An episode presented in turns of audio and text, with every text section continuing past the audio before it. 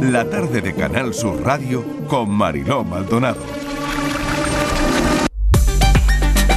Los datos de contagio de coronavirus no permiten conocer todavía si se ha llegado a tan ansiado pico de contagios que podría marcar ya el inicio del fin de esta sexta ola. Nos hacemos muchas preguntas a esta hora. Por ejemplo, ¿por qué los datos de contagios e incidencia acumulada notificados no son reales? Enseguida vamos a tratar de contestar esta cuestión. Estivaliz Martínez, mesa de redacción, bienvenida, ¿qué tal? Hola Mariló, ¿qué tal? Eh, buenas tardes. Bueno, pues parece que la gran cantidad de test de autodiagnóstico que se están realizando en casa pues no están recogidos en los datos oficiales. Fuentes de salud pública del Ministerio de Sanidad dicen que es muy difícil estimar los contagios reales porque por una parte hay gente que lo pasa sin darse cuenta, otros que por diferentes motivos, aunque tengan síntomas, no se hacen una prueba. Los hay también que se hacen el autotest pero eh, dan positivo y no lo comunican a las autoridades sanitarias. La pregunta, ¿cuántas personas han infectado ya de COVID en España? Pues la respuesta no es nada fácil, Mariló, porque las estadísticas eh, oficiales no recogen todos los positivos que se están dando. Vamos a preguntarle a José Antonio López, es microbiólogo de la Universidad Autónoma de Madrid, director del Grupo Neurovirología del Departamento de Biología Molecular y director del Departamento de Cultura Científica del Centro de Biología Molecular eh, Severo Ochoa. Doctor López, gracias por atender nuestra llamada. Bienvenido. ¿Qué tal? Un abrazo, encantado una vez más. Bueno, pues eh, doctor, le llamamos precisamente por eso, ¿no? Porque los datos de, contagio ahora mismo, la incidencia aquí en Andalucía en, picos de sierra, ¿no? Pero realmente, claro, sabemos cuáles son los, los datos reales. Es, es francamente difícil, ¿no? Ahora. Pues francamente difícil, sí, porque como bien habéis comentado, un gran número ahora mismo de los diagnósticos son autodiagnósticos, nos lo hacemos en casa y, realmente mm, no creo que todos acaben notificándose y por lo tanto eh, pues contabilizándose en el cómputo final. Por lo tanto, bueno, de alguna forma mm, quiero pensar que no es mala, mala, mala noticia o mal hecho el que nos hagamos autotest, porque el hecho en sí de hacerse uno un autotest cabría esperar que lo haces con cierta responsabilidad de forma que si sale positivo, pues vas a ser responsable y consecuente con esa decisión. Pero como digo, eh, esto, las cifras oficiales están muy infradiagnosticadas o infravaloradas, de ahí que algunos aboguemos por establecer ya los famosos puntos de, de control, puntos de que se llama centinelas, para dar un porcentaje eh, aleatorio mucho más fiable de, cómo está la pandemia en un, momento determinado en España. Por lo tanto, eh, esa sería ahora mismo la única vía, creen los científicos, de acercarnos a la realidad, a la realidad de los datos, ¿no? Sí, porque insisto que eh, se está viendo, yo no creo, no son muy muy verosímiles que, que haya una diferencia de hasta tres veces que tengamos o en Andalucía o en Madrid en torno a los 2.000 casos, 3.000, y en otras en otras comunidades ya se, ya se haya disparado hacia hasta 6.000. No hay un hecho diferencial que apunte a que una población, porque tenga una, una, una, comunidad, porque tenga una población más envejecida o porque tenga más movilidad que otra, haga, o porque sean menos responsables que otras comunidades, eh, tengan esas cifras tan disparadas. Entonces, detrás de todo esto, efectivamente, está cómo se computan, cómo se contabilizan los casos, eh, cuánto rastreo se hace, cuánto se diagnostica y bien, como estamos comentando, cuántos eh, autos, test, autodiagnósticos que luego no contabilizamos eh, nos mm. hacemos en nuestra, en nuestra intimidad, en nuestro hogar. Claro. Por lo tanto, eh, no sé qué me diría ante, este titular, lo acabo de comentar en, la portada del, programa, ¿no? El periódico La Vanguardia dice que Sanidad cree que más de un 25% de los españoles se ha contagiado ya de la COVID. Eh, ¿Cómo valora usted este titular?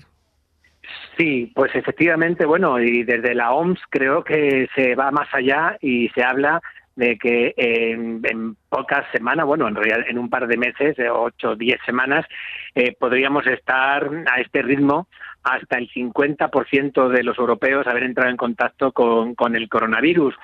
Eh, creo que este 25% que, que se está anunciando eh, pues se acerca bastante a la realidad. Y yo creo que pensar en un cuarto de la población, solamente tenemos que mirar a nuestro alrededor y ver ahora mismo quién no conoce, a, mm. tiene, tiene familiares, tiene amigos cercanos, tiene vecinos, compañeros de trabajo que han pasado por, por la cuarentena. O sea que realmente, bueno, pues eh, Omicron se ha, demostrado ser quizás el agente vírico, uno de los agentes víricos con más capacidad de transmisión de la historia. Ahí se habla también en comparación con el sarampión. Y el tsunami que está dejando detrás tras, tras de sí pues bueno, pues puede que nos ayude inmunológicamente hablando para afrontar el futuro con optimismo.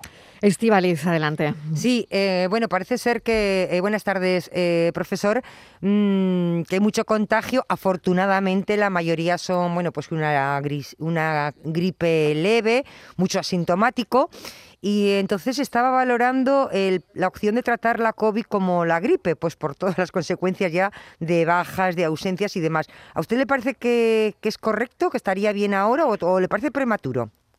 No, sí, eh, eh, puntualizar que mm, el, el, virus, la sintomatología de, de, esta nueva variante Omicron se puede asemejar o parecer a un fuerte catarro una gripe eh, básicamente en personas vacunadas.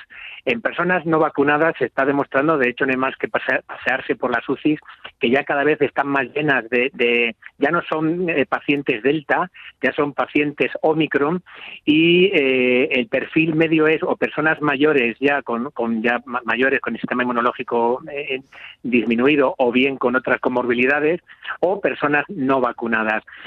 Cuanto a la gripalización, quiero pensar, vamos, no lo sé, no, no, he entendido muy bien el, qué, se esconde detrás de ese término, que desde el punto de vista social no, es muy afortunado, pero quiero pensar, eh, obviamente, quiero pensar que el gobierno no, no está eh, pensando, valga la redundancia, en anular toda la, todos los, los programas de control que tenemos, todas las medidas de, control que, se han implementado, eh, control de mascarillas en interiores y otras muchas medidas que no se han implementado todavía, como en la regularización de la ventilación de locales eh, cerrados, eh, eh, regularizar el teletrabajo como se hace en otros países, potenciar la sanidad pública y también la educación para que no se estén despidiendo profesores.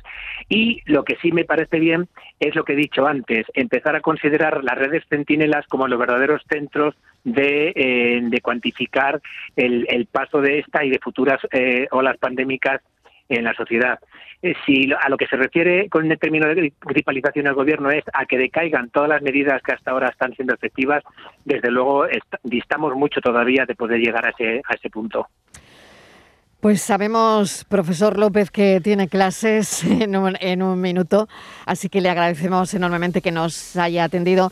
No sé, por mm, la última cuestión es, ¿cuándo cree usted que alcanzaremos el ansiado pico de la pandemia?